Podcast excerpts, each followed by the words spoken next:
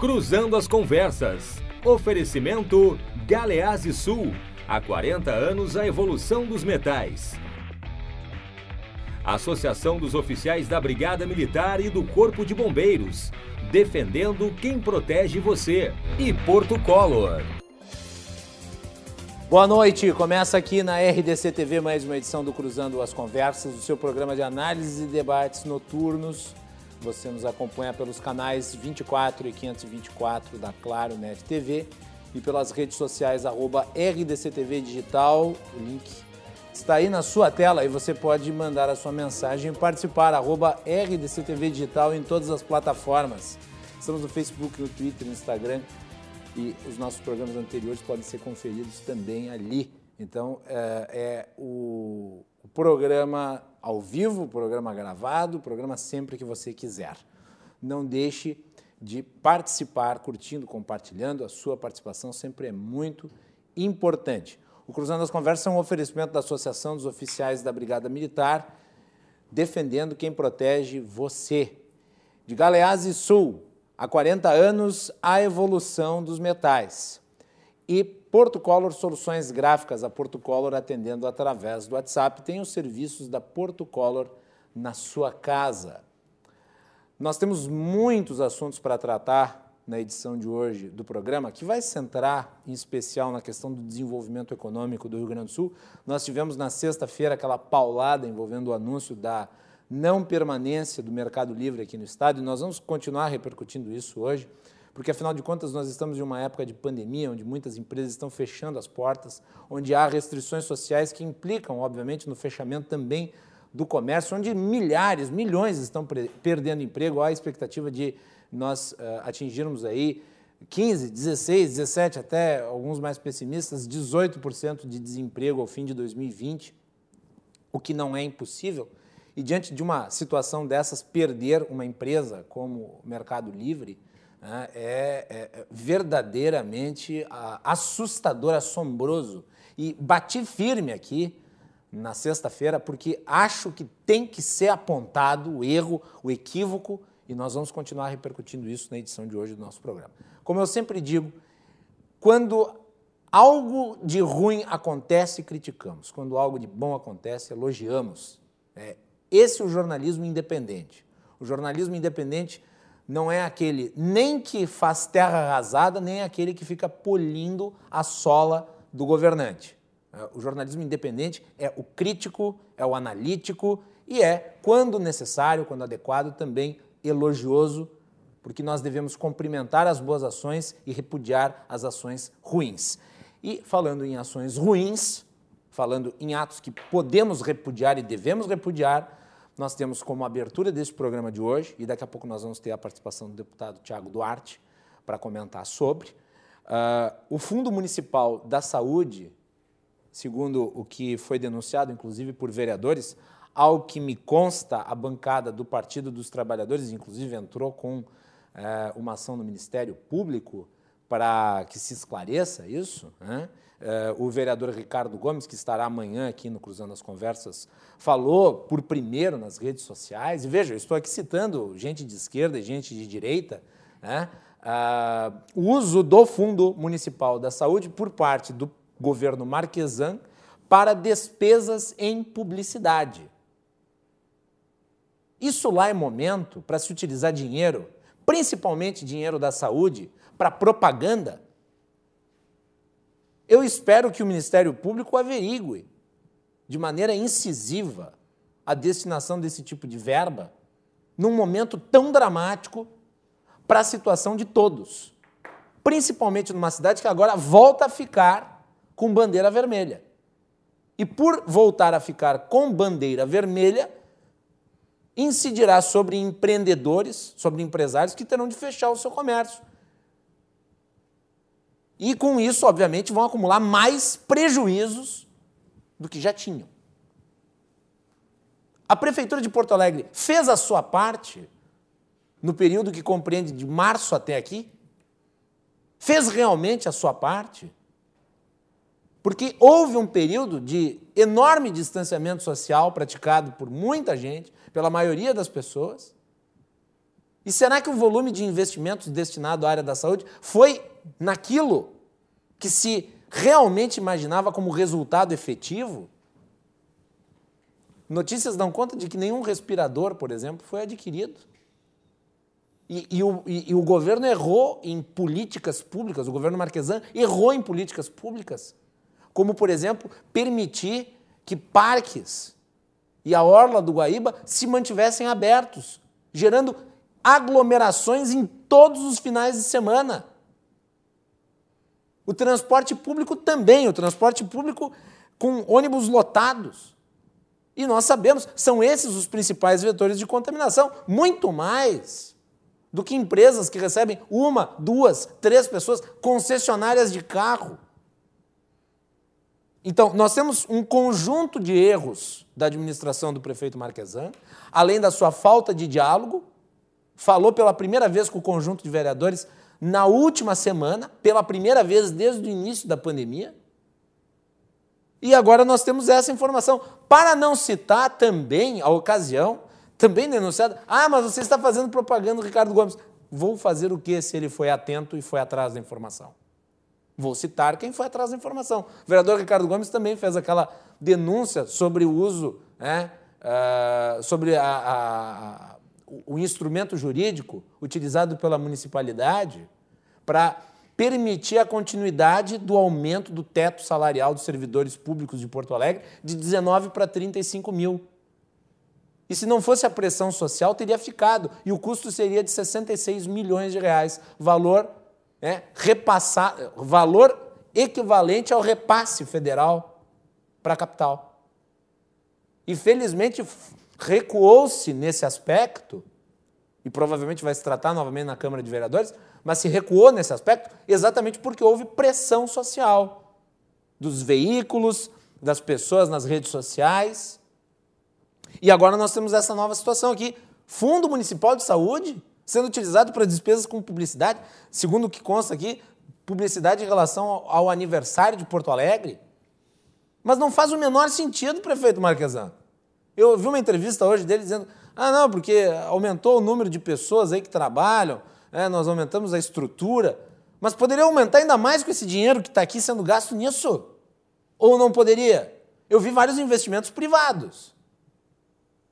Vários investimentos privados. É, inclusive empresas aí doando leitos para o atendimento aqui em Porto Alegre. E devem ser cumprimentadas por isso. É dinheiro que sai do Fundo Municipal da Saúde para pagar propaganda aonde? É? Inclusive, no final de semana, tivemos aí, durante o Fantástico, propaganda da Prefeitura de Porto Alegre. No intervalo do Fantástico, que provavelmente não cheguei, não tive tempo. Quero me, quero me dar ao luxo de poder é, ir atrás da informação para saber quanto custa uma inserção comercial durante o Fantástico. Mas barato não deve ser. Está lá, Prefeitura de Porto Alegre. Isso é adequado para esse momento, prefeito Marquesan? E, e, aliás, eu não vi o jornalismo é, nas várias entrevistas que concedeu a, a, a, inúmeros veículos aqui. Eu não lembro, pelo menos das que eu vi, ninguém questionou esses gastos. Que são gastos, me desculpe, prefeito Marquesan, com todo o respeito, com toda a vênia, mas são gastos imorais, prefeito Marquesan. Gasto em publicidade nesse momento é imoral, até porque o senhor dispõe, como todas as autoridades, de espaço gratuito nos veículos de comunicação. Ou não dispõe? Hã? Tem espaço em todos os veículos. É só o senhor fazer uma live, nós transmitimos todas as lives do governo estadual de tarde no portal RDC. Todas. Então não precisa de publicidade. E, e, fora que, se for fazer publicidade, faça no Rio Grande do Sul. Não precisa fazer publicidade nacional. Faça no Rio Grande do Sul. Mas nem isso deve, porque não precisa. Então nós temos esse problema de prioridade que não ajuda em nada a resolver o problema da situação relativa ao coronavírus. E quem vai pagar o pato? Os empreendedores. Os empreendedores que tomaram todas as medidas, aliás, e quem não tomou tem que ser multado, obviamente. Mas a maioria dos empreendedores que abriram, abriram praticando isolamento social, medidas de distanciamento, né, adequando seus estabelecimentos. E eles vão ter que fechar. Entretanto, a orla continua aberta, agora se ensaia, né, que vai se multar quem não utilizar máscara, mas não há previsão em decreto para multa. Né? Porque até pouco tempo atrás, a Prefeitura de Porto Alegre dizia que não existiam evidências científicas de que o uso da máscara prevenia a contaminação de coronavírus, o que é uma lorota. O que é uma lorota. Porque se há um consenso dentre as muitas políticas que são discutidas, é essa. E mesmo que houvesse dúvida razoável, bom, usar não faz mal a ninguém. Ainda mais num momento de pandemia.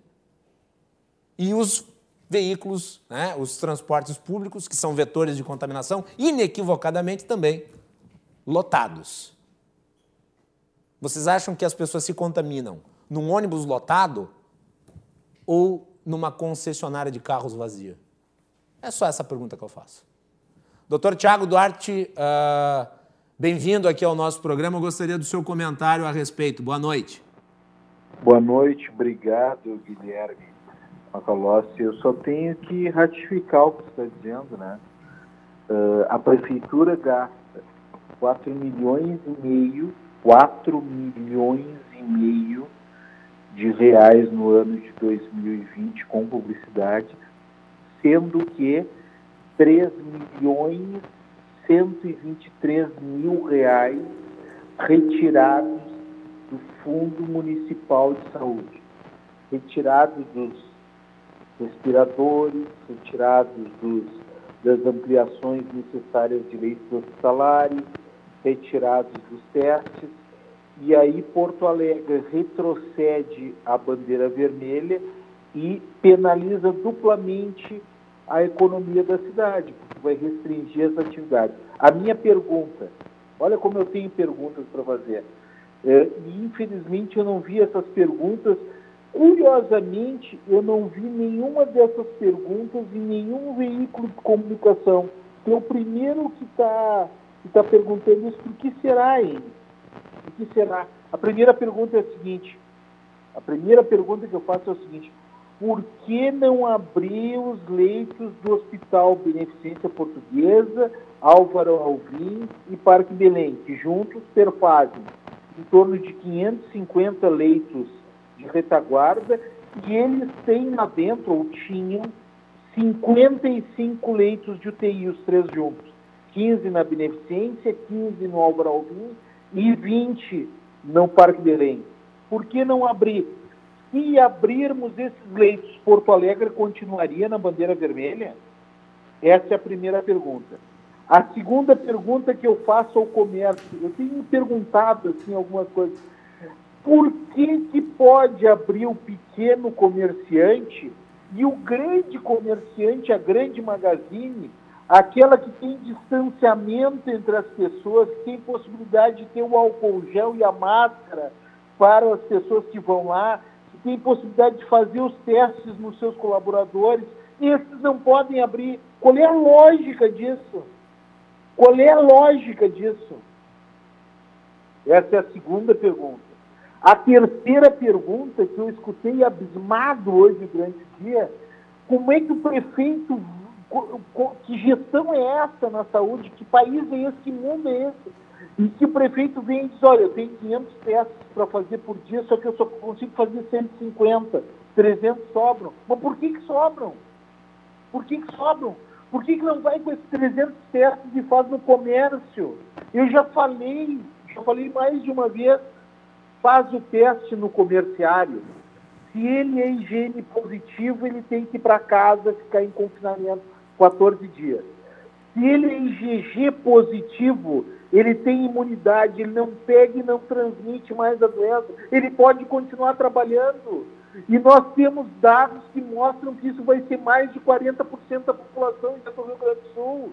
Por que, que não faz isso? E aí você tem os dois negativos, bom, aí só pesa. Se ele tem fator de risco, fica em casa. Se ele não tem fator de risco, ele pode gradativamente continuar trabalhando, mas libera aqueles que são IgG positivos para trabalhar. Usa a ciência. Mas não, Porto Alegre, Porto Alegre, eu, eu posso falar isso, Guilherme, tu também pode falar isso, porque nós, lá no início, nós apoiamos as medidas restritivas do prefeito municipal. Eu estava junto, Sempre tendo em mente que as medidas restritivas elas devem ser feitas dentro de um conjunto de tempo uh, de maneira a possibilitar que no retorno das atividades econômicas haja uma estruturação do sistema de saúde. Porto Alegre não fez isso em 100 dias. O aumento de leito que houve no clínica, a readequação no GHC, é recurso federal, é orientação federal. O que houve lá na, no lado do Hospital Independência, aquele hospital que foi erguido, foi pela iniciativa privada. E a prefeitura ficou contemplativamente olhando essas situações. Aí, bom, aí não pode, não pode ir na rua. Tudo bem, tá? Vamos dizer que não pode. Mas por que, que diminui os ônibus? Os ônibus diminuem aí fica todo mundo amontoado nos ônibus. E isso não é um caldo de cultura para a disseminação do coronavírus? É óbvio que é. Então, assim, ó, não dá para entender. Não dá para entender. Agora, 3 milhões 123 mil retirados do Fundo Municipal de Saúde, 3 milhões. Esse dinheiro dá para fazer esses três hospitais funcionarem, só esse dinheiro. Não estou falando mais nem dos 100 milhões. O governo municipal recebeu 100 milhões do governo federal, 64 milhões da Assembleia, da, do governo estadual, que vieram até as emendas dos deputados estaduais, estava ali, deu 64 milhões, e mais 10 milhões da Câmara de Vereadores. Então recebeu, no mínimo, 174 milhões. Eu estou pegando só os 3 milhões e 123 mil. Só esses 3 milhões e 123 mil dava para abrir com muita tranquilidade e permanecer aberto por pelo menos dois meses esses três hospitais que nós estamos falando. Tiago, hoje então, dá para entender. Tiago, hoje a participação mais curta, mas eu gostaria de fazer uma última pergunta para ti. Uh, eu ouvi o prefeito comentando nas entrevistas que concedeu hoje a outros veículos de imprensa que Porto Alegre foi uma das capitais que mais aumentou a sua estrutura de atendimento. Tu reputa que isso é verdadeiro ou o prefeito está errado? Eu, eu, eu reputo, não, eu tenho certeza que ele está errado. Porto Alegre não comprou com recurso público municipal os respiradores necessários. Eu nem, nem vou além. Alguns parlamentares aí municipais, como o Ricardo, não comprou nenhum respirador. Eu, para não cometer nenhum equívoco com relação a isso, eu digo que não colocou, não, não, não comprou nem o mínimo necessário. Nem o mínimo necessário. Agora, é um tapa na cara do cidadão retirar 3 milhões e 123 mil do Fundo Municipal de Saúde e gastar com publicidade. É como aquela criança que está com fome, aquela criança pobre que está com fome, e tu tira o pão dela para dar para um animal. Não é correto. Doutor Tiago, espero encontrá-lo aqui nos nossos estúdios em breve para tratar desse assunto com mais calma, uh, mas fica aqui o espaço à disposição. Lhe deixo com a última palavra. Muito obrigado. Muito obrigado, Guilherme, e parabéns pela tua independência. Tu é o único comunicador que eu vi nessas últimas 48 horas que questionou afirmativamente e contundentemente essas coisas, que infelizmente não têm sido provocados pelos, uh, pelas pessoas que acabam entrevistando o prefeito municipal. Muito bem. Doutor Tiago Duarte, deputado estadual uh, participando aqui do Cruzando as Conversas. Um abraço, doutor Tiago. Obrigado aí pela sua participação aqui na noite um de hoje do nosso programa. E só para salientar, uh, não faz muito tempo eu convidei o prefeito Nelson Marquesan para participar do nosso programa. Uh, nós nos seguimos mutuamente no Twitter. Eu mandei para ele uma mensagem em box. Eu tenho o telefone dele, mandei uma mensagem em áudio, ele ouviu a mensagem, não, não respondeu. Uh, o espaço na televisão está absolutamente aberto. Eu convidei na semana passada o secretário Pablo uh, para participar, secretário de Saúde Pablo, para participar do Cruzando as Conversas. Ele disse que essa semana estaria complicado, nós não acertamos nem que sim, nem que não, mas retomarei o contato porque é do nosso interesse tratar desses assuntos aqui no nosso programa e o convite é público, porque o interesse é público. Essa não é uma. Essa não é uma, uma eu não sou e essa emissora certamente não é, uh, uma emissora nem de situação e nem de oposição. É uma emissora que quer, através do espaço que detém, ajudar a informar o público e trazer as informações que são importantes obviamente, no debate da comunidade e do Estado do Rio Grande do Sul. Então, prefeito eh, e secretário Pablo, vocês estão mais do que convidados, serão muito bem recebidos aqui na emissora, tratados com toda a dignidade que o cargo uh, lhes oferece e, e, certamente com o nosso respeito. Uh, e eu tenho certeza vai ser muito interessante e muito uh, adequado para todos os nossos telespectadores. Então, ressalto o convite público. Já, foi, já foram convidados de caráter privado, mas eu faço questão de expor aqui, é, porque senão podem eventualmente é, reclamar que não se dá espaço para o contraditório. E nós já entrevistamos vários secretários do governo Infelizmente, o prefeito nunca apareceu aqui na RDC, apesar de já termos convidado para vir. O convite, entretanto, é público e notório. Nos estúdios aqui comigo, na edição de hoje do nosso programa, eu tenho o presidente do LID do Rio Grande do Sul, meu amigo Eduardo Fernandes. Eduardo, bem-vindo, boa noite. Obrigado, boa noite aos telespectadores, boa noite Macalossi, boa noite ao meu amigo Jairo Jorge. É uma satisfação estar aqui contigo e já queria poder falar um pouco sobre esse Com assunto certeza. que tu colocasse e que tem nos preocupado muito nesses últimos, nesses últimos dias, que é essa questão dessa imprevisibilidade, dessa insegurança que os empresários estão tendo com esse abre e fecha do comércio, das indústrias. Estamos há 90 dias nesse cenário de pandemia e é, existe um livro chamado A Arte da Guerra, Sun Tzu, que ele é feito de estratégia de guerra, mas também é muito usado na administração, que se diz: nos primeiros dias você se recolhe, traça uma estratégia para ir combater esse inimigo. E nesse momento, o inimigo principal é a pandemia, é o coronavírus. O que, que a gestão pública deveria ter, deveria ter feito? Se preparado, aumentado o número de leitos, aumentado a compra de respiradores, para que quando tivesse um período como esse que nós estamos chegando agora, depois de 90 dias, que não precisasse voltar e retroceder. Ou acham que é simples que a gente faça gestão de contratos, gestão de estoque, de uma semana para outra tu abre, tu fecha, tu demite funcionário, tu segura funcionário, tu, o teu estoque, tu compra mais estoque ou não. Então, é, essa situação é extremamente ela, é, ela vai dizimar com, com a atividade econômica no momento que tu causa uma imprevisibilidade muito grande. Nós, desde o início de abril, colocamos, estreitamos a relação com o setor público, trazendo protocolos, e, e, e, o, e o deputado doutor Tiago falou uma coisa que, que eu falo que é racismo econômico. Racismo as, as, as, as, grandes empresas, as que têm as maiores, os melhores protocolos, as melhores colocações de higiene, não podem ter sua atividade aberta. E aí a gente vê informais, uma série de informalidades, sem um mínimo protocolo, andando e trabalhando no dia a dia na rua. Foi o que aconteceu, aliás, semana passada, quando a prefeitura divulgou o vídeo do fechamento de uma empresa no centro, uma grande loja, uma grande magazine no centro, e na rua, a rua lotada, com os ambulantes de um lado para o outro, e a, e a, prefeitura ainda fazendo operação e se gabando da operação, de fech... estamos fechando. Parecia que ali estava o epicentro do coronavírus isso, no Rio Grande do Sul. Isso. E, e, e come, o empresário, aquele que se prepara, que cumpre seus protocolos, que faz, que se prepara para passar por uma situação tão difícil como essa, que já está sendo impactado economicamente, mas que mesmo assim contribui na questão da saúde. Vemos aí o Hospital Independência, como foi colocado, de grandes empresas contribuindo para fazer essa gestão. E o que a gente precisa nessa hora é a gestão pública uh, organizada para passar por esse impacto e fazer uma retomada responsável e sustentável e a gente vê um retrocesso.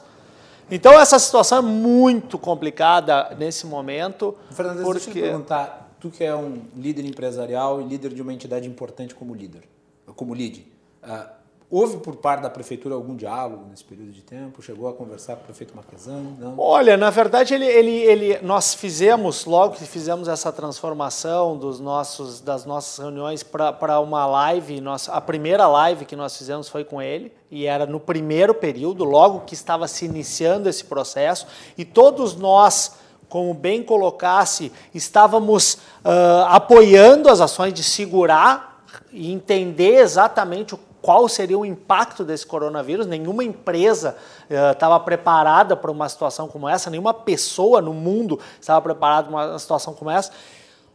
Mas o que a gente sempre se colocou foi: vamos apoiar para criar um ambiente que se tenha uma retomada.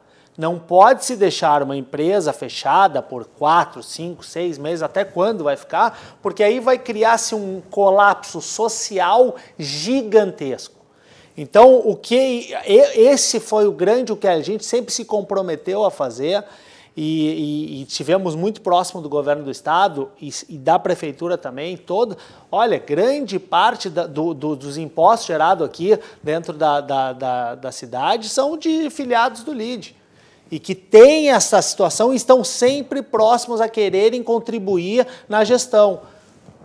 Mas quando a gente vê essa anomalia de um gasto absurdo como esse em publicidade, para não ter a, a, a, esse investimento primordial que deveria ter sido na saúde, fica complicado e difícil para nós empresários entendermos qual é o sentido e qual é a real, o que, que realmente está se fazendo na gestão pública para melhorar uh, esse, esse total, esse, o que está se gerando é um colapso, que a gente chama de colapso social e econômico do Rio Grande do Sul. É aquela velha história, né? Você com a incapacidade de gerir a máquina pública e penalizando os empreendedores, você tem todos os prejuízos econômicos e nenhum legado social. Né? Exato.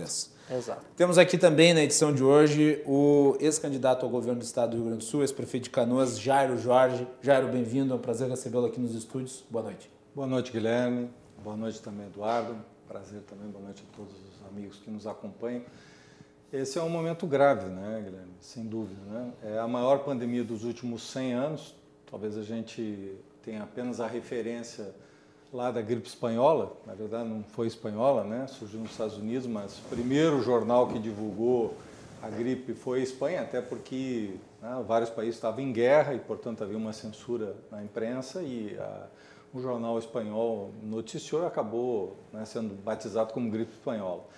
Mas nós tivemos aqui no Brasil. Lá no início do século XIX. Em 2000, é, 1918 e 1919. Ela atingiu uhum. o mundo inteiro, uma grande pandemia.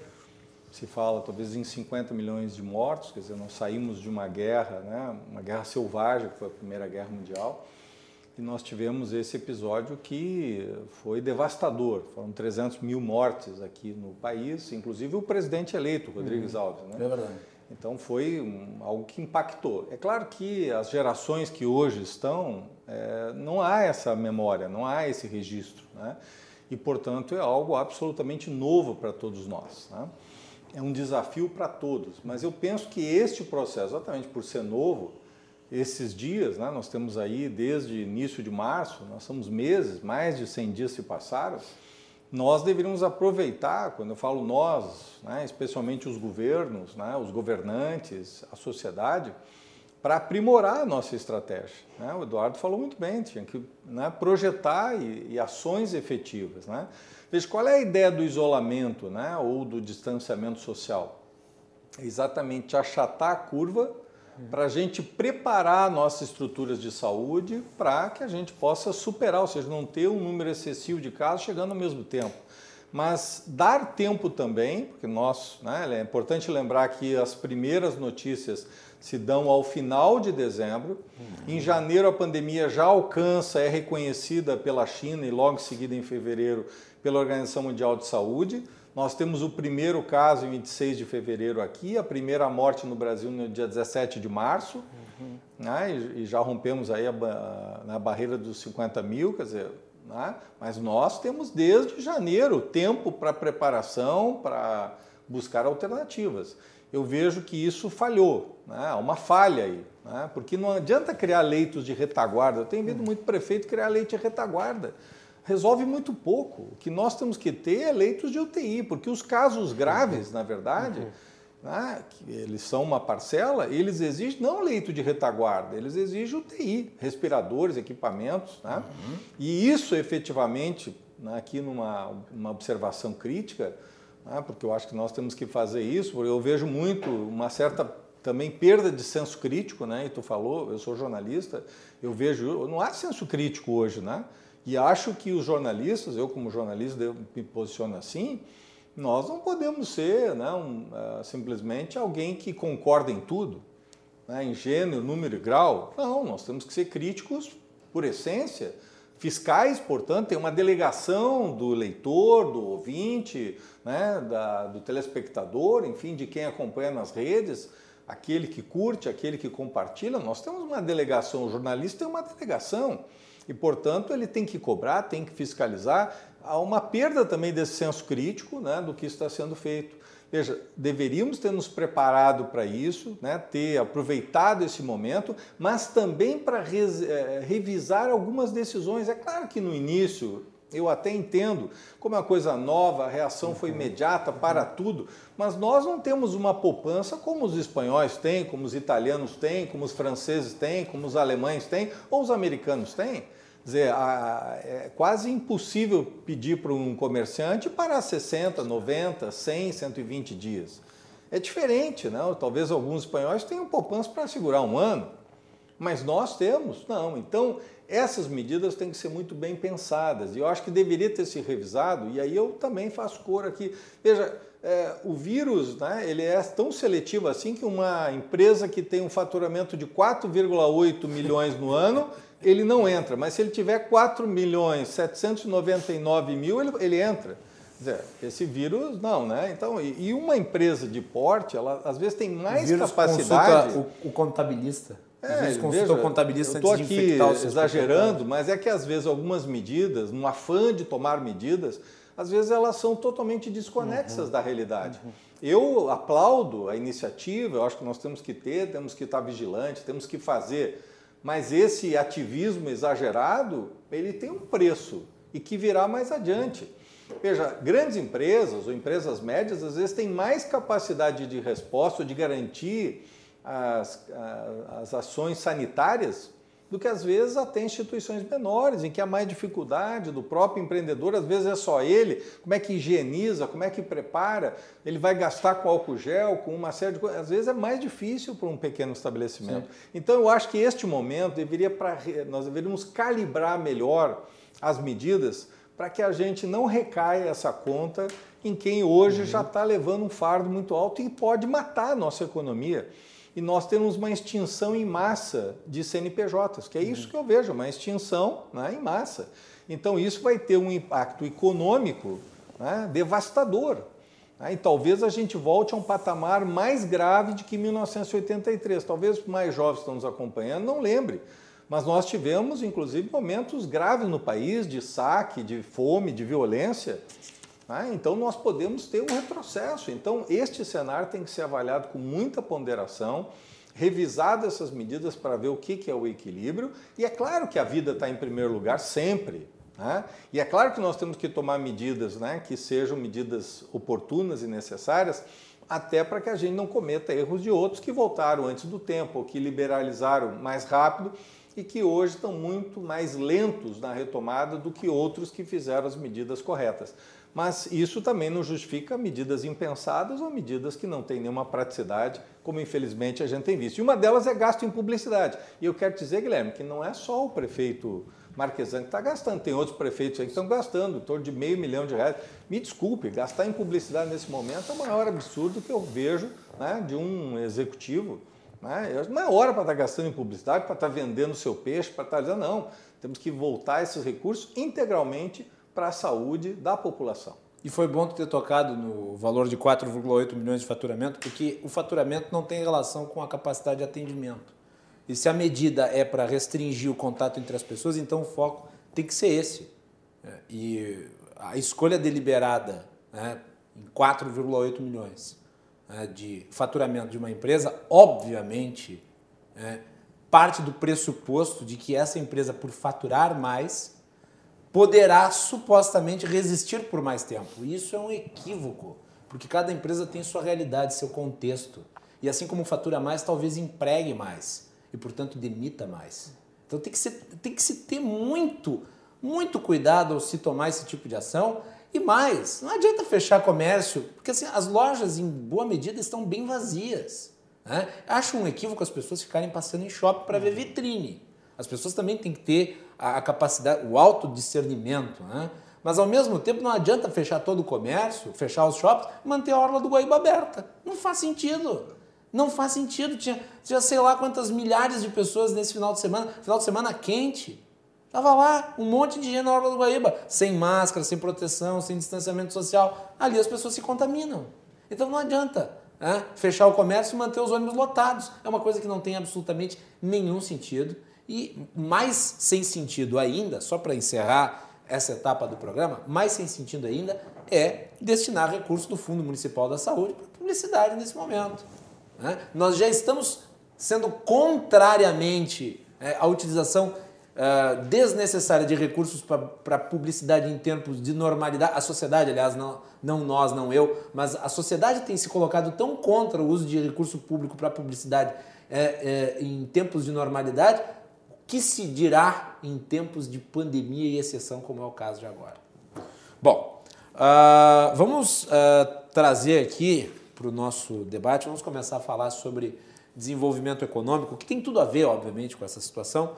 Uh, Melanie, na sexta-feira nós tivemos a notícia de que o Mercado Livre uh, deixaria o Rio Grande do Sul, não se estabeleceria em Gravataí. Na sexta fizemos uma entrevista com o prefeito Marco Alba de Gravataí.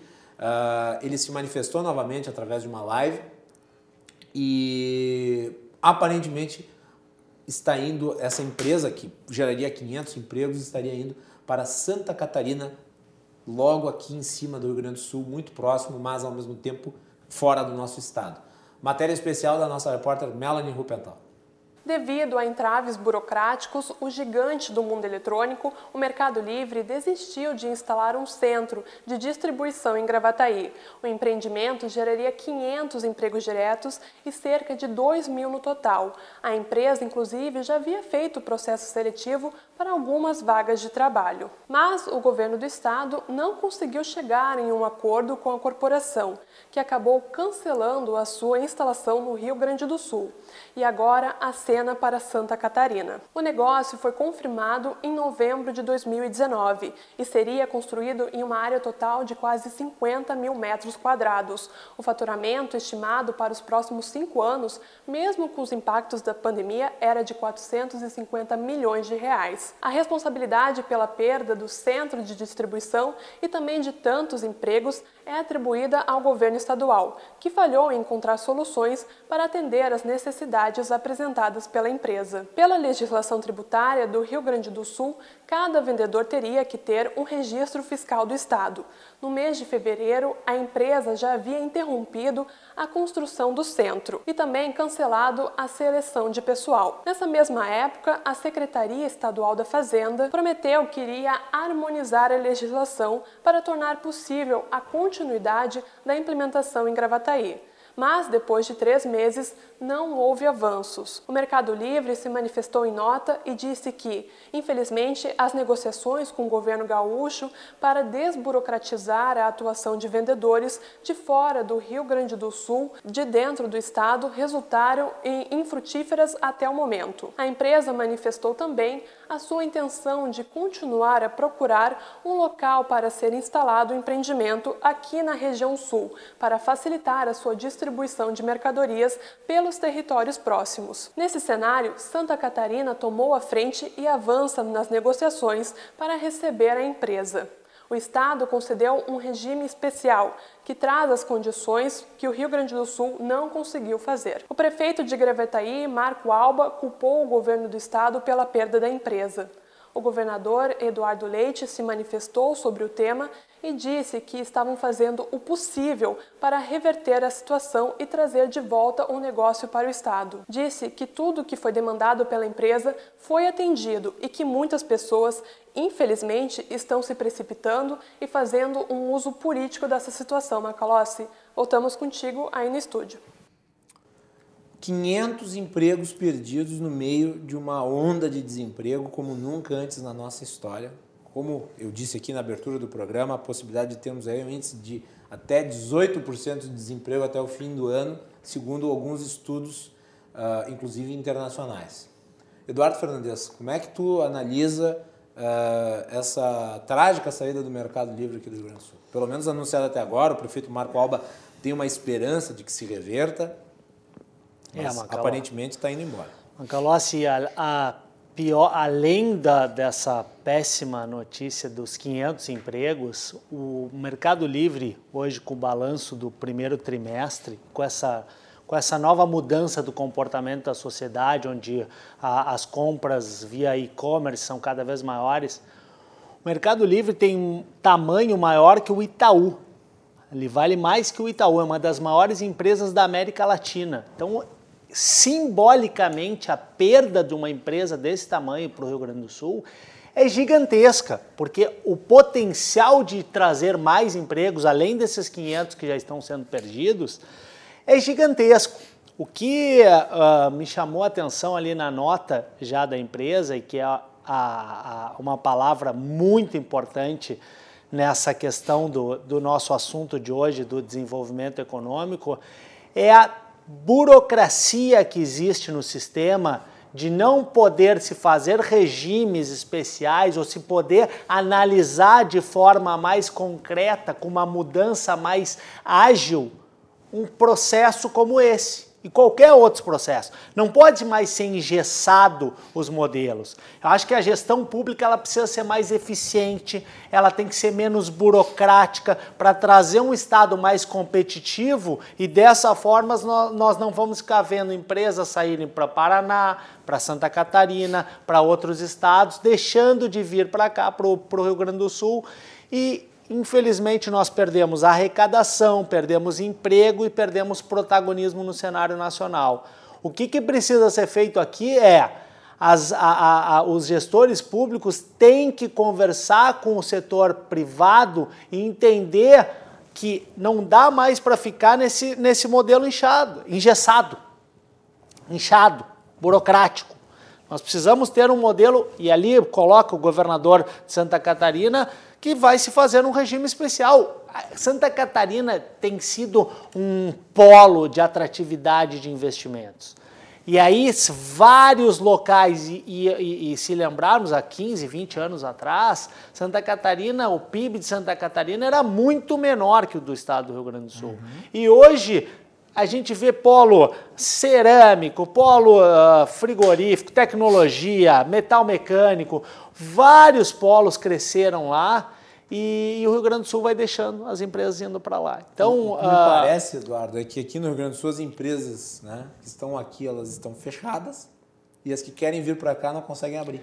E, e, e tu sabe uma coisa, Macalossi, importante também, assim, não só para trazer investimentos, mas manter aqueles que nós temos aqui. Temos muitas empresas que estão aqui hoje, que, de gaúchos que querem manter empregos, querem manter as suas atividades aqui, mas acaba ficando inviável pelo modelo aqui de tributação, pela questão de infraestrutura, por todos os processos, as dificuldades do Estado, que a gente vê ações já sendo feitas, mas precisa muito mais isso. Isso precisa ser foco do setor público um diálogo com o setor produtivo, porque, telespectador, quem gera crescimento é o setor produtivo, não é o setor público. A única forma de ter desenvolvimento é através do setor produtivo. É ele quem gera emprego, é ele quem gera arrecadação, é ele quem vai fazer com que se tenha segurança, saúde, educação, pelo, pelo, pelo que é criado pelos, pelos impostos e pelo aquilo que é arrecadado aqui dentro. Jairo Jorge, me parece absurdo que e isso ficou claro, né? Estava sendo negociado desde o ano passado. Nenhum investidor tem uma, um horizonte de espera superior a esse período em que tanta conversa foi jogada fora. Né? São sete meses apenas em 2020, portanto, 2019 nem conta e já havia conversa naquela época. Muita conversa, muita conversa. E note que o, os dirigentes do governo de Santa Catarina foram muito rápidos em já né, se adiantar e, e, estabelecer uma, uma, uma interação de modo a, a alterar a legislação do que for necessário para trazer um emprego para aquele estado e, obviamente, os investimentos. É, Guilherme, durante. E marca, porque foi um governador que disse para o ex-governador levantar a bunda da cadeira. Então marca ainda mais no Eduardo Leite. Uhum. É, Guilherme e Eduardo, eu fui candidato e partilhei, compartilhei dos debates com o atual governador Eduardo Leite e, e nós tínhamos, digamos, uma convergência, tanto eu como ele sempre citamos muito Santa Catarina, né? E eu, inclusive, é, me aproximei muito do governador Raimundo Colombo. Hoje estou no partido do governador Raimundo Colombo exatamente pela admiração que eu tenho e firmei essa admiração exatamente nos estudos profundos que eu realizei do que aconteceu, essa revolução que aconteceu, seja no governo do Luiz Henrique, seja no governo de Raimundo Colombo. Foram 16 anos de mudanças profundas que o atual governador está dando continuidade. Mas veja, eh, eu torço que seja revertido. Né? Eu acho que é, seria péssimo para o Rio Grande do Sul, seria a Ford uhum. de 2020. Uhum. Né? Uhum. Porque vamos ser claros. Só que né? com a o Mercado Livre, bigode. A Mercado Livre está para a economia com o comércio eletrônico, está para a economia em 2020, como a Ford, como montador, uhum. estava para a economia em 1999. Né? São momentos diferentes, mas tem a sua dimensão. É, ter um centro de distribuição de uma empresa, dessa empresa, né, é, seria perder isso seria lastimável para a nossa economia. Né? Eu acho que é preciso dar uma atenção. Eu vejo assim, quando o empreendedor chega né, numa cidade, eu fui prefeito de Canoas, eu chegou na minha sala, não saía sem fechar, né, acertar ali a, a, né, o aperto de mãos. Quer dizer, tem que garantir que as coisas aconteçam. E acho que na campanha, efetivamente, nós falamos juntos, batemos na mesma tecla, né? É, e o que, que eu falava naquela época? Eu falava de desburocratização e celeridade. Veja, nós temos um dos estados mais burocráticos do Brasil, não tem a sombra de dúvida. E eu entendo que era, e defendia, e defendo isso também. Eu acho que para a gente sair da crise, que é a grande preocupação que nós temos aqui, e as pessoas que estão nos acompanhando, nós temos que ter uma desburocratização radical, Guilherme. Veja, o Estado. Você não considera, Jairo, que o Rio Grande do Sul é refém da Secretaria da Fazenda? Totalmente, totalmente. a Secretaria essa... da Fazenda é um dos órgãos mais antidesenvolvimentistas que eu conheço. Tanto que uma das propostas que eu tinha era criar uma. mudar o foco, né? ter uma estrutura, um escritório de receita, um escritório de, gest... de despesa, de, né? de gestão, quer dizer, acabar com a estrutura das secretarias, ter, na verdade, dez grandes escritórios, mudar a estrutura, a regionalização do Estado. Eu tinha uma proposta bem, digamos assim, diferente dos demais candidatos. Né? Mas, enfim, a população escolheu legitimamente. O governador Eduardo é um quadro competente, foi um excelente prefeito eu tenho convicção de que, claro, às vezes esse momento agudo, está né, preocupado com a pandemia, mas eu tenho. Eh, mas espero... vamos lá, podia ter resolvido até março. Né? Não, já poderia, sim, não. Eu acho que é uma falha, né? E eu quero né, lembrar o que nós temos, que era desburocratização, é um Estado muito burocrático, tem que desburocratizar e tem que ter celeridade. Aqui é uma falha.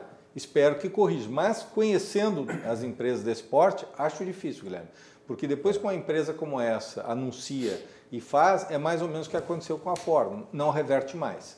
E aí é chorar sobre o leite derramado e é lamentar né, que o terceiro ou quarto escalão, que é o que aconteceu com a Ford, onde o terceiro ou quarto escalão, por má vontade, acabaram negociando e perdendo o investimento, que é o que está acontecendo aqui também, na medida que o governador e outras autoridades não tomaram para si um tema que era deles. Né? Então, uma repetição né, de um episódio ruim para o Estado e que eu acho que pode ter repercussões econômicas. E, Jairo, o, o, o, governo de Santa Catarina não teria vindo a público falar sobre um assunto que já não estivesse largamente adiantado. Né? Como aconteceu na Bahia, né? exatamente o que aconteceu na Bahia com a Ford. Também o governo se colocou, quando se colocou já estava maduro o suficiente. Espero que não aconteça, mas a experiência mostra que é difícil essa reversão. Lamentavelmente, quem perde é todos nós, o Rio Grande do Sul, Aqui não há. Né, eu não, não, sou da turma quanto pior, melhor. Eu quero que o Rio Grande do Sul avance.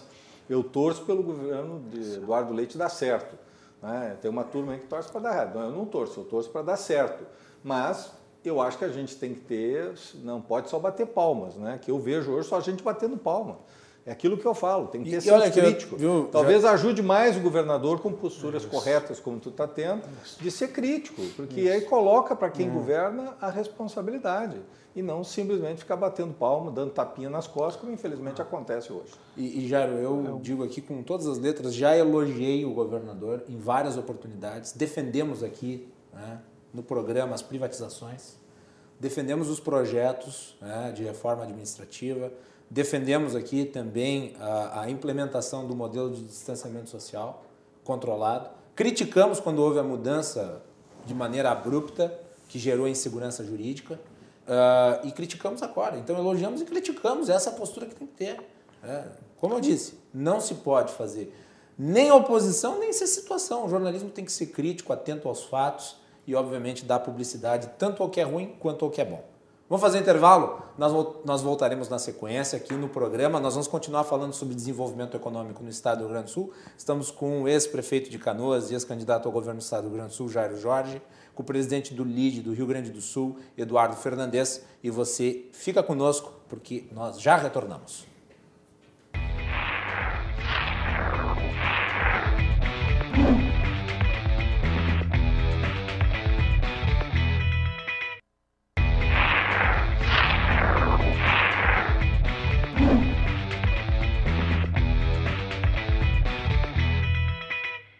Estamos de volta aqui com o Cruzando as Conversas, o programa de análise e debates da RDC TV, sempre a partir das 22h15, trazendo para vocês os assuntos mais importantes do dia.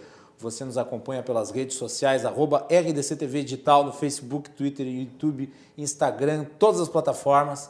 E também tem as edições anteriores que você pode conferir a hora que quiser. Não deixe também de assistir pelos uh, canais 24 e 524 da Claro Net TV no Rio Grande do Sul. O nosso programa é um oferecimento da Associação dos Oficiais da Brigada Militar, defendendo quem protege você. Galeazzi Sul, há 40 anos, a evolução dos metais. E também de Porto Color, soluções gráficas a Porto Color tem o seu serviço disponível através do WhatsApp, então não deixe de né, contatar a Porto Color e ter os serviços dela na sua casa. Muito bem. Uh, vamos trazer aqui rapidamente, no início desse segundo bloco, os gráficos relativos ao coronavírus. Conseguimos colocar na tela aí? Melanie, por favor. Vamos lá, os dados aqui no Brasil. Uh, então tá aí os números atualizados. Né? O Brasil com mais de um milhão de casos. Né? Uh, e foi atingido numa marca muito rápida, né? Uh, em pouco mais de um mês, nós subimos de 100 mil casos para mais de um milhão de casos. A nossa fonte é o consórcio de veículos de imprensa. Então, estão aí as informações atualizadas do Brasil. Vamos ao gráfico aqui no Rio Grande do Sul. No Rio Grande do Sul, estamos chegando aí perto da marca de 20 mil casos registrados. Né? Como vocês podem ver aí no gráfico, está subindo continuamente. Né? Vamos aqui à discriminação no mapa pelas bandeiras. 19.710 casos confirmados, 458 óbitos, 3.258 casos em acompanhamento, 373 municípios afetados e 15.994 recuperados. Nós temos a região, portanto, de Porto Alegre, que é a região metropolitana, em vermelho. A Serra Gaúcha voltou a ficar em bandeira laranja depois de uma enorme uh, mobilização dos municípios da Serra para a abertura de leitos. Foi um trabalho fantástico. Hoje, aliás, nós teríamos a participação do prefeito Guilherme Pazinho aqui, mas por um problema técnico, o prefeito de Bento Gonçalves, Guilherme Pazinho, não pôde participar. Nós vamos reagendar aí durante a semana, de modo a que ele também fale sobre isso, porque a Serra Gaúcha é o principal destino dos turistas que vêm ao Rio Grande do Sul, é um grande polo nacional também tem uma indústria malheira muito forte, uma indústria vinícola muito forte, de exportação muito forte, e é forte por vários motivos, e obviamente que bom que voltou para a bandeira laranja. Eu pedi para a Melanie selecionar o comentário feito pelo Eduardo Trindade, que é o vice-presidente do Cremers aqui do Rio Grande do Sul. Conseguimos colocar na tela? Veja só o que diz o Eduardo Trindade sobre essa questão das UTIs. Né? Tenho profundo respeito e consideração aos nossos gestores, mas a não abertura de novos leitos de UTI se deve a estratégias adotadas pelos governantes, não pela falta de médicos para trabalhar nestas UTIs. Ele provavelmente se refere aqui à fala do prefeito Marquesan, dizendo que estava faltando equipe, na realidade, para lidar com todos os leitos aí que foram abertos. Então tá aí a opinião do vice-presidente do Cremers aqui do Rio Grande do Sul, Eduardo Trindade. Voltamos então aqui com o Cruzando as Conversas e vamos continuar falando sobre a situação econômica do estado do Rio Grande do Sul. Melanie, quais são os setores mais afetados no estado? De fato, a situação econômica do Rio Grande do Sul já enfrentava dificuldades anteriores ao estouro da pandemia do novo coronavírus. Mas, a partir dela, a situação se tornou ainda mais delicada. Os setores do comércio, indústria e de serviços são os mais atingidos e ainda não é possível se saber ao certo o tamanho do impacto da crise. Embora as entidades governamentais estejam contabilizando os efeitos, alguns números já nos trazem uma amostra da situação em que o Estado se encontra. Dados da Junta Comercial, Industrial e Serviços do Rio Grande do Sul apontam que, até maio deste ano, cerca de 68 mil empresas foram abertas. No ano passado, para o mesmo período, o número ultrapassou os 77 mil. Em contrapartida, o número de negócios que fecharam suas portas neste ano é inferior ao registrado do ano passado, de 31 mil em 2019 para 27 mil em 2020. Alguns empreendimentos estão passando por um sufoco maior do que outros na pandemia. É o caso de bares e restaurantes, que tiveram que fazer uma série de mudanças para se adaptarem aos decretos e às normas. Muitos não conseguiram e tiveram que encerrar as suas atividades. A Associação Brasileira de Bares e Restaurantes estima que, em um cenário otimista, 20% dos empreendimentos fecharão e, em um cenário ruim, cerca de 40%. Além disso, a associação aponta que apenas 5% dos 40 bilhões de uma linha de crédito anunciada pelo governo federal no final de março foi distribuída. Esse dinheiro é previsto para auxiliar na folha de pagamento de pequenas e médias empresas afetadas pela quarentena. Projeções apontam que o desemprego está em 9% no estado e a estimativa é que o PIB vá de 4 a 7 negativo, Macalossi. Voltamos contigo aí no estúdio. Então tá aí, bela reportagem da nossa produtora Melanie Rupental. Jairo, é uma situação muito complicada, né? Muito difícil. Aí ela colocou muito bem, né? os números é, deixam todos nós muito preocupados para 2021. É claro que a nossa preocupação hoje são as vítimas, os números são assustadores, né? e obviamente são milhares de pessoas que estão sendo atingidas, né? não só as vítimas, né? mas as famílias. Né? Então, eu acho que é o momento que nós temos que ter, claro, toda a atenção, é, são duas posturas que não são construtivas nesse momento: a indiferença e o pânico. Né? A gente vê as duas Sim. coisas. Né? Tem gente hoje, muitas vezes, né, até torcendo para uma situação de mais gravidade, e tem gente achando que não, não é grave. Então, essas duas posturas, na minha opinião, são muito equivocadas. Nós temos que ter né, serenidade nesse momento, compreender que é grave, não é um problema só nosso, é um problema mundial e que enquanto nós não tivermos medicamentos né, para os casos mais graves, agora já tem né, uma luz aí que é o medicamento para as pessoas que estão já né, em situação, casos mais graves, estão entubados, mas ainda não tem para casos mais leves e, portanto, nós ainda Entretanto, não temos... as vacinas parecem promissoras. E as vacinas estão avançando e acredito que é o maior esforço da ciência, né, provavelmente, né, nos na últimos história, na história, né? Uhum. Tantos cientistas, os melhores talentos, as melhores mentes estão focadas em encontrar e, claro, eu acredito que nós vamos ter uma solução. Claro que enquanto não tiver a vacina e os medicamentos, nós vamos viver esse impasse. Né? Então, nós vamos ter que encontrar essa convivência. É, eu acho que muitas pessoas, e governantes também, pensaram que era uma coisa muito rápida, e não é. Né? O que nós estamos vendo hoje na China, o que estamos vendo em outros países, a China hoje vivendo em Pequim, né, uma volta de um foco, nós vamos conviver com isso. Então nós temos que saber trabalhar com isso para ter uma sobrevivência. Eu acho que esse equilíbrio, porque se nós acabarmos né, criando essa polarização que está vivendo o Brasil, uma ideologização do debate da, da saúde, da pandemia, é péssimo. Né? Então nós não podemos caminhar para isso. Né? Nós temos que buscar esse equilíbrio e, ao mesmo tempo, né, ir ajustando a economia né, para que ela possa sobreviver e olhando para um período que talvez possa levar mais seis meses, mais um ano. Né?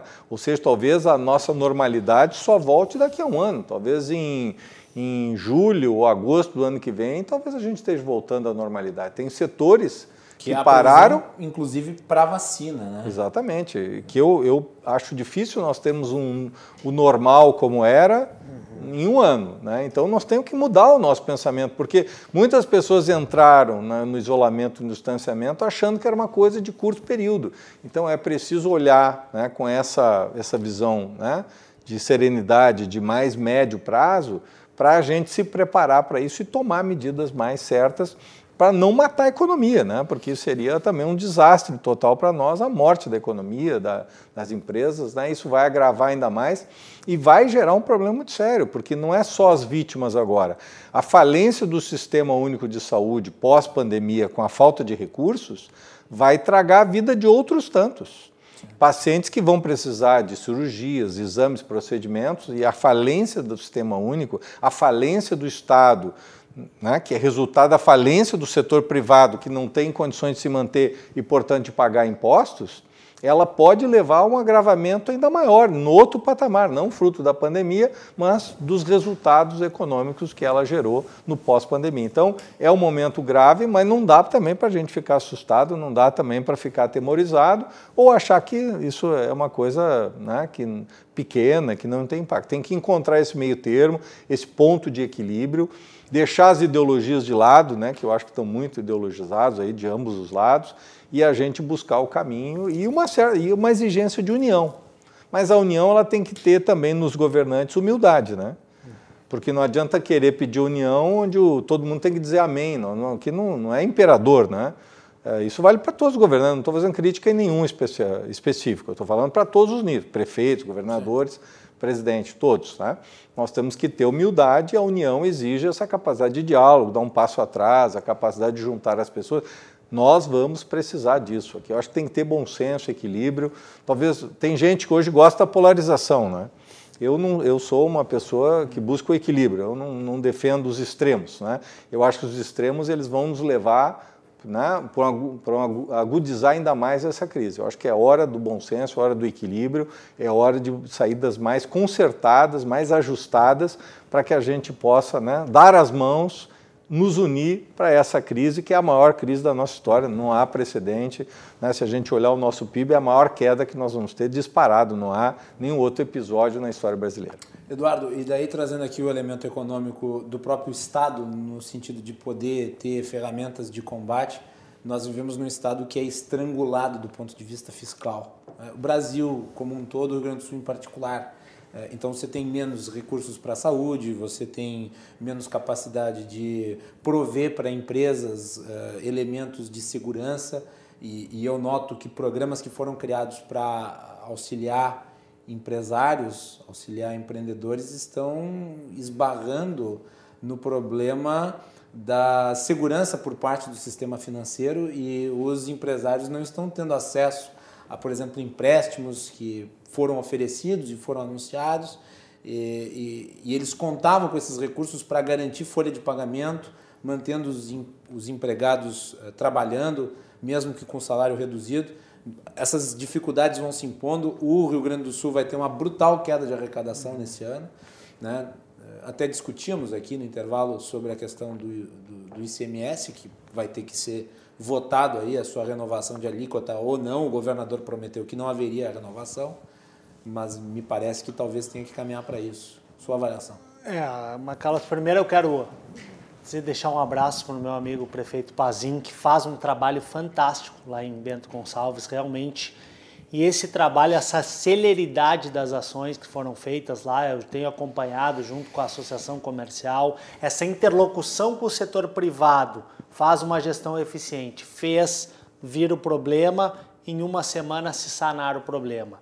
E, e, e eu quero colocar, que a gente falava anteriormente, o governo do estado ele sempre foi muito aberto ao diálogo com o setor produtivo. Nós construímos alguns diálogos aí, secretário Gastal, secretário Tomar e agora assumindo o secretário Rodrigo Lorenzoni no desenvolvimento econômico também com uma, uma interlocução muito próxima do setor uh, produtivo mas como, como colocamos, nós não podemos deixar de criticar de forma construtiva e nunca destrutiva para que esses erros que possam ter acontecido nesse momento não venham a se tornar erros constantes e que sejam novamente colocados.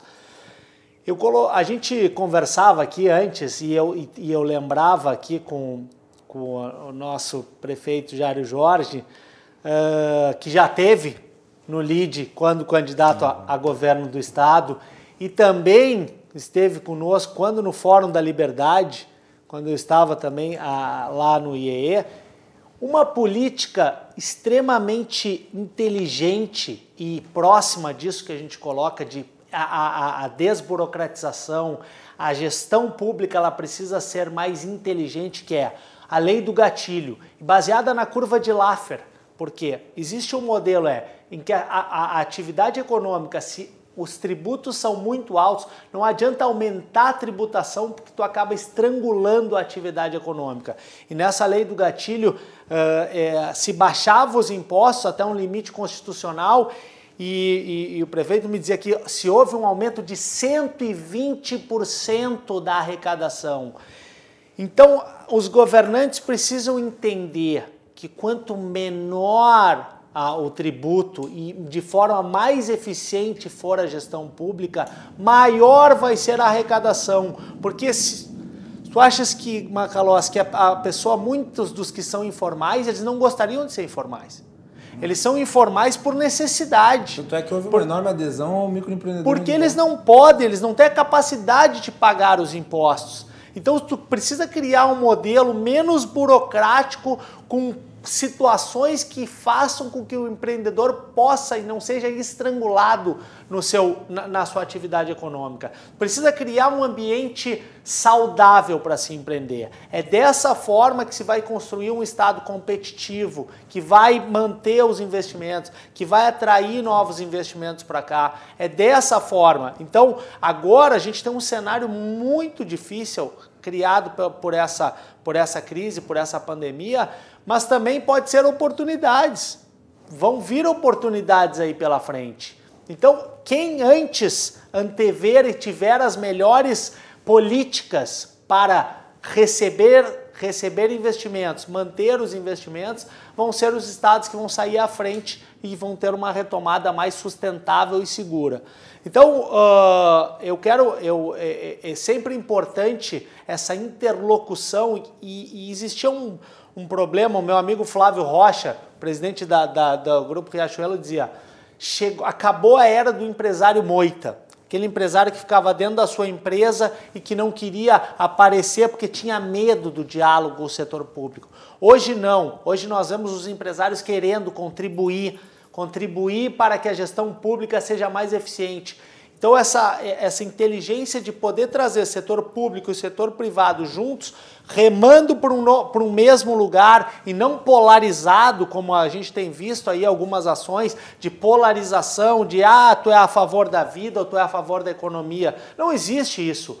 Qualquer empresário é a favor da vida e não são coisas, não é uma dicotomia vida e economia, são coisas que andam juntas. Vida e economia andam juntas. Ou quem gera emprego, ele quer que gere mais vida e que, que, eh, que gere melhor ambiente social para aqueles que estão imbuídos no, no, no, no cenário econômico. Então, uh, dessa forma, se precisa entender isso, que o diálogo hoje ele é a construção de um movimento, de um Estado eficiente, ele se dá junto do setor produtivo.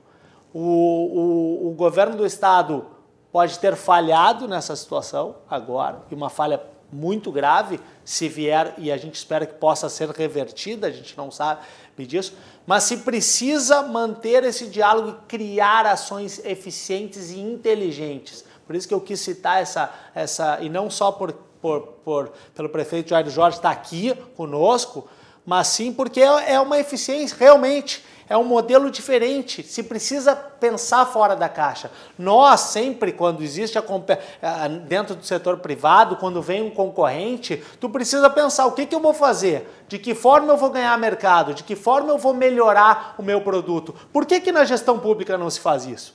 Por que, que não se coloca isso sempre quem paga a conta é o setor privado? O setor público ele precisa ser mais eficiente, mais ágil, não pode ficar engessado e burocrático a sociedade não vai mais pagar essa conta. E aí, quando gente falaram de, de manter a alíquota de 18%, não existe espaço para manter a alíquota de 18%. Tem que voltar. Já é pouco competitivo com esses 18%. Com os 17% já não era competitivo, era difícil. Com 18% é muito menos. Então vai ter que ser criadas ações eficientes, inteligentes, para que não mantenhamos a alíquota de CMS majorada. Só para finalizar aqui, mas estava pegando o Diário do Comércio, que é um dos mais importantes uh, jornal, jornais do Brasil em termos de negócios, uh, o Jornal da Associação Comercial do Estado de São Paulo, uh, o Covid, Fernandes, vai quebrar 40% dos bares e restaurantes da capital paulista. A estimativa é da Abrazel, que aponta um, em estudo existir grande dificuldade para as empresas do setor acessarem crédito. Por que, é tão difícil acessar crédito? É, Macalossi, existe um problema que, que assim, os bancos, eles estavam acostumados... Eu sei que, eu sei que o, o banco ele precisa de uma garantia, ah. mas o Estado tem que assumir essa garantia. É, assim, o banco estava acostumado a trabalhar com alíquotas de juros alta e com pouco, uh, com pouco problema uh, de, de crédito, de, de poder as suas garantias serem avalizadas. Hoje a gente vê uma curva uh, descendente do, do crédito e uma insegurança, talvez, do pagamento maior, onde, onde se precisa um apoio maior do governo federal, e aí o BNDES fez uma primeira ação que era dar o, dar o recurso, 85% era do recurso federal e 15% era do, do da, da, instituição financeira. Porém, 100% da decisão vinha da instituição financeira. Isso quer dizer, o que, que ele olhava? Ah, uma taxa de, de juro baixa, com risco alto, eu não vou fazer isso. O banco nunca se acostumou a viver com um ambiente como esse. E olhando isso, o Ministério da Economia viu que essa política, se eu não me engano, 4% desse valor foi o que chegou dentro da economia. E, e, então bares aí, como colocasse, bares, restaurantes vão quebrar porque não tem acesso a crédito. E esses muito precisam. Não são 60 dias Jairo, são 27 dias. A média Sim. de uma empresa pequena tem uma capacidade para ficar fechada para o seu fluxo de caixa. Então ela precisa das instituições financeiras, ela precisa do crédito para ganhar um fôlego para tentar sobreviver, senão não vai sobreviver. Então é, é, é essas situações, e aí agora parece que a gente vê uma reversão e aí uma nova política das empresas emprestarem dinheiro, e eu não sei de que forma vai se passar isso ou não, de, de se abrir, isso eu acho que agora vai ser uh, colocado no Senado para votação, que a empresa poderia emprestar dinheiro, as empresas grandes, e, e mudar o fluxo da chegada financeira dentro dessa, da, da, das empresas menores. O que aconteceu é que no primeiro projeto não foi bom, não foi, o banco não quis as instituições e aí queriam uh, garantias muito altas, em que não se tinham essas garantias, ou a juros absurdos, de 3%, 4% ao mês, onde impagável. não, é, é impagável, impagável. nessa, nessa situação. Então o governo precisa agir, isso é uma política de governo federal, de forma mais efetiva e de forma mais eficiente também, é. para que chegue na ponta e que a gente não tenha mais empresas, mais bares, restaurantes uh, fechados. E é uma pena, como tu disse, não, não pode fechar bar e restaurante de abrir. Tem que fechar parque público. É isso que tu colocaste. Não pode a gente e, olhar. E eu bar tive, e restaurante tive, super lotado tem que ser multado. Eu tive Pronto. em São Francisco de Paulo esse final de semana, sábado.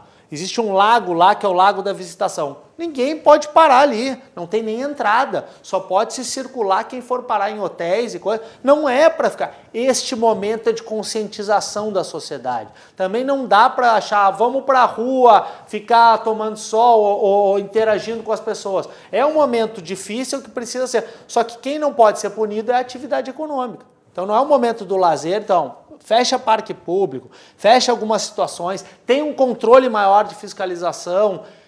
E dessa forma as pessoas vão poder, daqui a pouco, ser atividade de lazer e jantar no restaurante, com protocolos de higiene, protocolo de segurança, fazer isso vai estar tá girando a economia e vai estar tá tendo a sua atividade de lazer. Mas não pode, de repente, estar tá num, num lugar onde não tenha essas políticas de, de, de higiene e de segurança. Então, Fernandes, obrigado por ter vindo aqui hoje. Agradeço a sempre, é um prazer, uma honra estar aqui no, no programa e ao, meu, ao lado do meu amigo Jairo Jorge também, melhor ainda. Prazer, sempre à disposição, nós ali de lá estamos sempre à disposição de vocês também, grande parceria da RDC. E o espaço está sempre aberto. Obrigado. Jairo, obrigado por ter vindo aqui na noite de hoje uh, falar sobre desenvolvimento econômico, que eu sei que é um assunto do teu interesse, até porque tu já fosses candidato ao governo do estado e estamos sempre aqui disponíveis, a ocasião que for. Obrigado por ter vindo. Obrigado, Guilherme, pela oportunidade. Prazer também estar mais uma vez aqui com o Eduardo e obrigado aí também pela audiência e pela contribuição acho que todos também, as pessoas que estão acompanhando, deram nesse debate. Um minuto sobre Canoas, como é que está avaliando o enfrentamento lá em Canoas? Vamos uma hora dessas falar especificamente sobre Sim, os outros municípios. Hoje nós falamos mais aqui, mas como é que tu está avaliando ali o combate ao Eu coronavírus? acho que tem coisas corretas que todos os gestores estão fazendo e a prefeitura está fazendo, mas também tem exageros, né? E às vezes erros que também estão sendo cometidos, né? Teve casos de foram já denunciados aí por veículos de comunicação de valores superfaturados. Eu acho que isso é- não é positivo não nesse cenário, né? Quando um, um técnico de manutenção ganha quatro vezes o que ele deveria ganhar, ou seja, ganhar 12 mil reais quando o salário é 3 mil, acho que no mínimo. Aliás, a prefeitura já admitiu que está errado e já está revendo, mas cometeu erro, né? Então acho que isso não é bom. É, desmanchar hospitais de campanha gastando 3 milhões e meio para isso, quando entramos no vermelho, eu acho que também não é positivo. Mas houve medidas corretas e eu aplaudo o que está certo, mas também critico o que está errado. Muito bem. Melanie, gráficos eh, da Bolsa de Valores e do dólar. Vamos com a Bolsa primeiro. Então, a variação do índice Bovespa da Bolsa de Valores. Hoje tivemos uma variação negativa, 1,37% de queda hoje na Bolsa de Valores. Vamos ao dólar. O dólar sendo negociado a R$ 5,27, dia 22 de junho. É isso aí, nós vamos fazer um intervalo e nós voltamos na sequência com os comentários políticos de João Carlos Silva, direto de Brasília. O João teve um encontro com Jair Bolsonaro hoje. Vamos tentar saber tudo sobre este encontro né, do nosso correspondente em Brasília, João Carlos Silva. Já voltamos.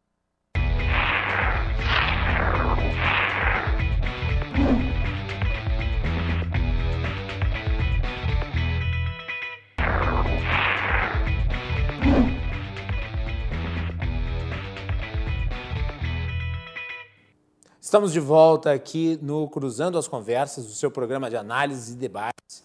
O nosso programa tem um oferecimento do, ah, da Associação dos Oficiais da Brigada Militar, defendendo quem protege você. Também de Galeazzi Sul, há 40 anos, a evolução dos metais e Porto Color, soluções gráficas a Porto Color, trazendo para vocês também os seus serviços através do WhatsApp. Tem os serviços da Porto Color na sua casa. Vamos ao comentário político de João Carlos Silva, direto de Brasília. João, boa noite, bem-vindo, meu amigo. Boa noite, tudo bem? Tudo tranquilo. João, eu fiquei sabendo que nós tivemos aí hoje um encontro histórico. Tivemos um encontro, ah, eu diria, peculiar entre você e o presidente Jair Bolsonaro. Melanie, coloca a foto aí para os nossos telespectadores. Está aí o João Carlos Silva, irreconhecível com essa máscara, ao lado do presidente Jair Bolsonaro hoje, no lançamento de um canal de televisão em Brasília.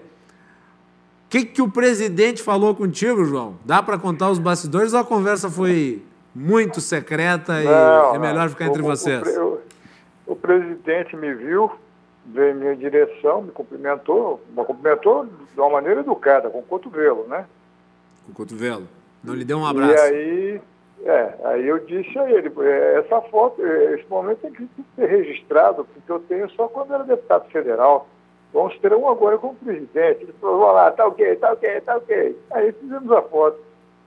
Aí eu falei para ele se cuidar.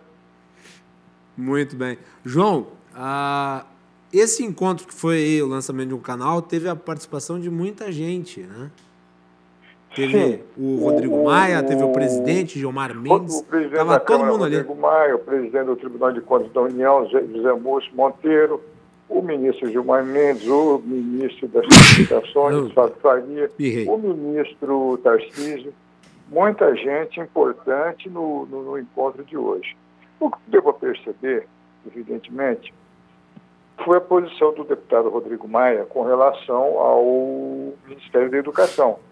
Sim. Essa escolha que ocorreu agora, quer dizer, é uma escolha que está sendo estudada ainda, né? Do secretário de Educação do Estado do Paraná, ela vai passar automaticamente pelo crivo do presidente da Câmara. Por que, que eu digo isso? Porque é uma maneira do presidente acenar ao presidente Rodrigo Maia, fazer um gesto a ele, para que a composição do Congresso ela seja assim evidente, ela seja assim mais pontual. O Centrão tem discutido algumas questões, e hoje foi nessa, nesse encontro, o ministro Fábio Faria comentou e conversou um, durante uns 5, 10 minutos com o deputado Rodrigo Maia, afastado, a sócio, nessa questão do Ministério das Comunicações. O fatiamento dos cargos ali, que envolve muito a EBC, que tem vários cargos, será Sim. composta com o centrão mais claro, evidente que o deputado Rodrigo Maia terá a sua participação. Até porque o ministro Fábio Faria é muito próximo do deputado Rodrigo Maia, ele faz parte da mesma diretora da Câmara, é, junto com o deputado Rodrigo Maia, eles são amigos. E ele não, não deixaria de passar essa oportunidade de prestigiar o presidente da Câmara, seu colega Rodrigo Maia. E com isso trazer o governo para perto do Congresso. Muito bem. João, uh, ainda falando sobre o Ventralb, uh, causou muita polêmica a forma como ele foi para os Estados Unidos. Né? Me pareceu escancarado o uso do Diário Oficial da União para facilitar a sua entrada, afinal de contas, como ministro, tinha passaporte diplomático. Sim. Chegou lá, foi exonerado e agora assume aí a função de representante do Brasil né? no Banco Mundial. Como é que foi a repercussão disso em Brasília? Chegou a ser é, discutido é, hoje lá nesse fuga, encontro? Uma fuga diplomática. Fuga diplomática. Hoje, no, no evento, o governador Ibanez Rocha, ao receber a sua máscara, ele já estava de máscara, e causou até surpresa o presidente Bolsonaro estar o tempo inteiro de máscara, né? O, respeitou o, o, o protocolo do, do encontro. O governador Ibanez Rocha disse, toda vez que eu pego uma máscara, eu me lembro daquele inútil do Ventraldo. Toda vez eu tenho que falar porque eu multei ele. E o presidente Bolsonaro estava do lado, deu risada, e todos em volta também caíram na gargalhada. O, o, o, ministro, o ex-ministro da Educação optou por uma saída pela porta dos fundos, não foi pela porta da frente. Essa saída é, é imediata, com o passaporte diplomático que ele utilizou, na minha opinião, é uma fuga diplomática ele se estabeleceu nos Estados Unidos, deixou para trás um, um, legado é, praticamente inócuo na questão da educação. O presidente, o governo vai ter que recompor agora o ministério com alguns nomes importantes e vão ter que levantar a causa da educação o mais é, rápido possível. O, o presidente Rodrigo Maia comentou isso hoje que a educação ficou de mãos atadas, porque ela não tem nenhum complemento de projeto, nem pelo ex-ministro o, o Vélez e nem pelo ministro que deixou, o que causou só polêmica com vários, com vários poderes, o Weintraub, e que corre sério risco ainda de ter problemas com a justiça brasileira. Aliás, está havendo uma dificuldade muito grande de se achar um nome para o ministério. Uma que parece que Sim. recusou foi a a Cláudia Costin, que é uma técnica com uma passagem. Um excelente nome. Não, eu diria excepcional, uma das grandes. Excepcional nome. Uma das grandes, nome. Eh, uma das grandes estudiosas da área da educação, com passagem bem sucedida. Né? Aliás, um nome com uma com uma adesão em termos de mercado e de, e de ideário que seria até compatível com uma parte do eleitorado do presidente, mas que recusou, aparentemente, em virtude talvez do clima que tenha se estabelecido no Ministério em função de quem passou por lá e de quem apita lá dentro. Sim, sim. O, o, a, o nome do secretário de Educação do Paraná é fruto, isso exclusivo para a RDC, de uma conversa hoje do presidente Jair Bolsonaro com o governador do Paraná, Ratinho Júnior, onde ele disse que ele tinha intenção de estudar o nome do secretário para ser o novo ministro da Educação. O que rapidamente o, o, o governador Ratinho Júnior disse que o nome está à disposição do governo federal. Tu acreditas que esse nome possa ser confirmado nos próximos dias, João? Porque Eu o Ministério da Saúde ainda está com interino, né? sim, o governo, o governo vai estudar, está estudando o nome dele, a, a, como é que vai ser a parte política, qual é o entendimento, se tem alguma coisa contra, se tem a favor. Quer dizer, vai ser uma, um, um, um nome que, que, tem que compor o Ministério da Educação. E se o, o, presidente Rodrigo Maia disser bater o martelo, é o nome que será, que será colocado como novo ministro. Mudando do Ministério. O secretário do Estado do Paraná hoje é o nome mais forte. Muito bem. Vamos esperar para ver como é que vai se dar o desenrolar dessa história. Ah, João, vamos trocar do Ministério da Educação para ah, o ACEF. Frederico ACEF, essa figura que é uma mistura do Bem-vindo Siqueira com o uh, Saul Goodman, do seriado da Netflix. Uh, ele deu Digamos quatro entrevistas. Uma figura cômica. É uma figura de praça nossa, né? Ele deu quatro entrevistas em, 20, em 48 horas, uma mais contraditória que a outra, um verdadeiro outra... queijo suíço retórico, e acabou ele deixando a defesa do Flávio Bolsonaro.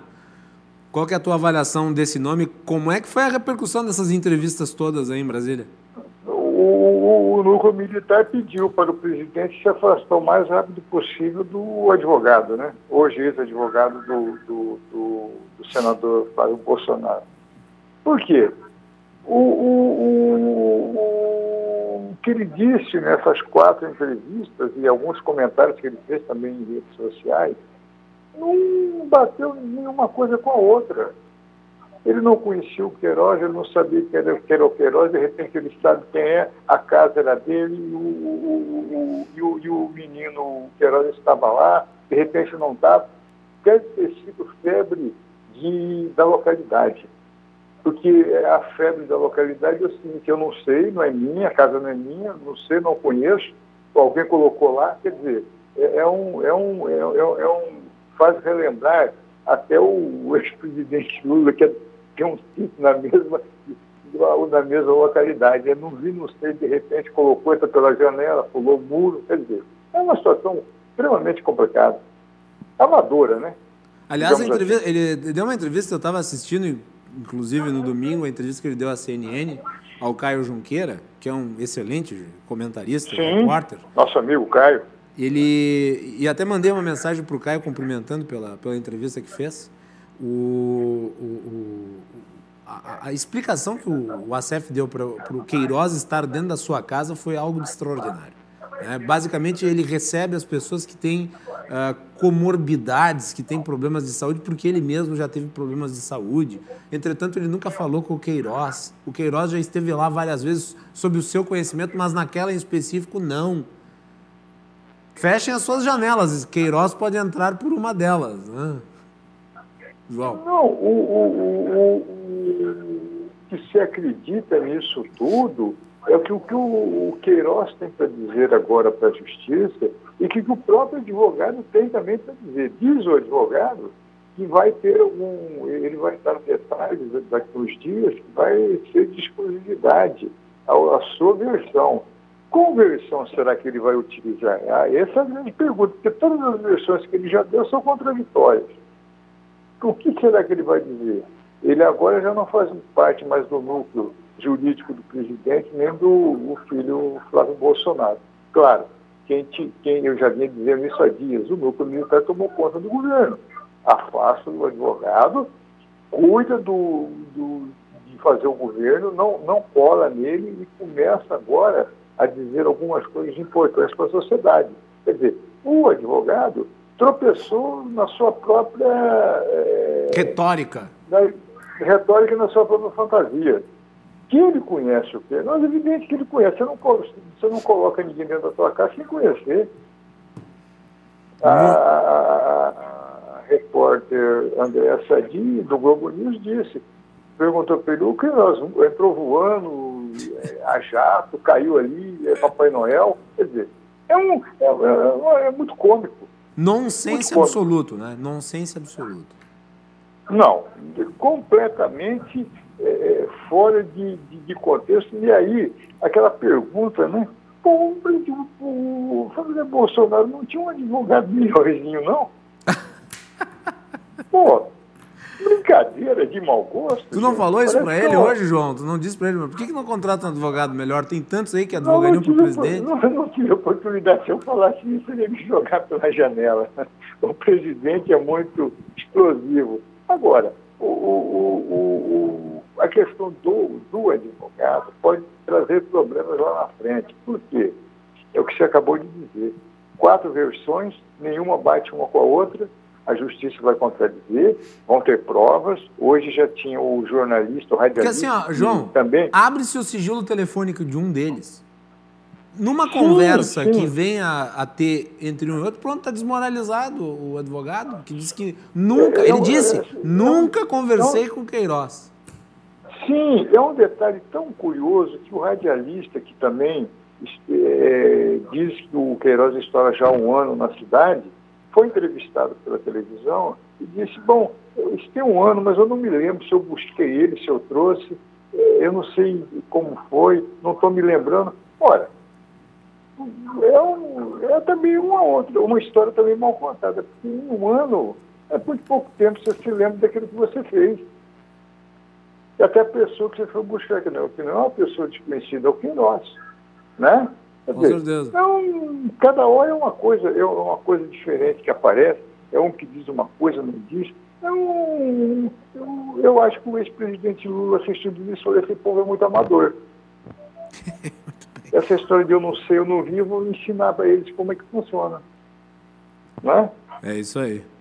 João Carlos Silva, obrigado por ter uh, nos trazido aí essa, o seu relato aí do encontro com o presidente Bolsonaro. Uh, e até amanhã. Um abraço a todos e a semana promete. Promete, como sempre, né, João? Um grande abraço. Como sempre. Se Tudo de bom para vocês. Boa noite. Vocês conferem os comentários de João Carlos Silva aqui no Cruzando as Conversas de segunda a sexta-feira, sempre com os bastidores de Brasília e depois nas redes sociais, arroba RDCTV Digital, no Instagram, Facebook, Twitter e YouTube. Quero mandar aqui um abraço para o Júlio Lemos, que estava aqui no estúdio junto conosco durante o programa. Também para uh, o jornalista André Machado, que esteve conosco semana passada aqui no programa. Uh, para Rose Ribeiro Fantin, que nos prestigia com a sua audiência e Caralho. também elogia o nosso programa. Uh, ela gosta muito do Cruzando as Conversas. Obrigado, Rose. E para o ex-vice-prefeito de Farroupilha, Renato Tartarotti, com quem me encontrei hoje pela tarde, elogiou também o programa. Uh, ele que nos acompanha, obrigado aí pela audiência. E a todos, nós recebemos centenas de comentários no programa. Infelizmente não vai ser possível ler. A Melanie até me mandou alguns. Uh, de qualquer maneira, uh, eu gostaria uh, de agradecer aqui expressivamente os comentários. Eu vou destacar aqui o do vereador Gilson Oliveira. disse grande Guilherme, convidados qualificados e pauta importante para toda a sociedade. Obrigado, Gilson. Um abraço para ti e a todos os que demais ali se manifestaram. A participação de vocês sempre é muito importante. Voltamos amanhã aqui no Cruzando as Conversas. Uma boa noite a todos, boa semana e cuidem-se. Thank you.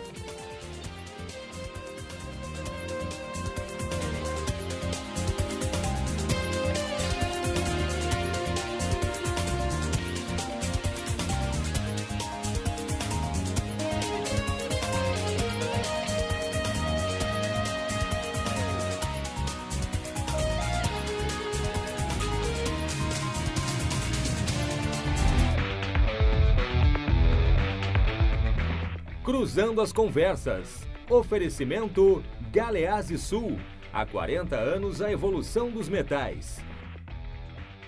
Associação dos Oficiais da Brigada Militar e do Corpo de Bombeiros.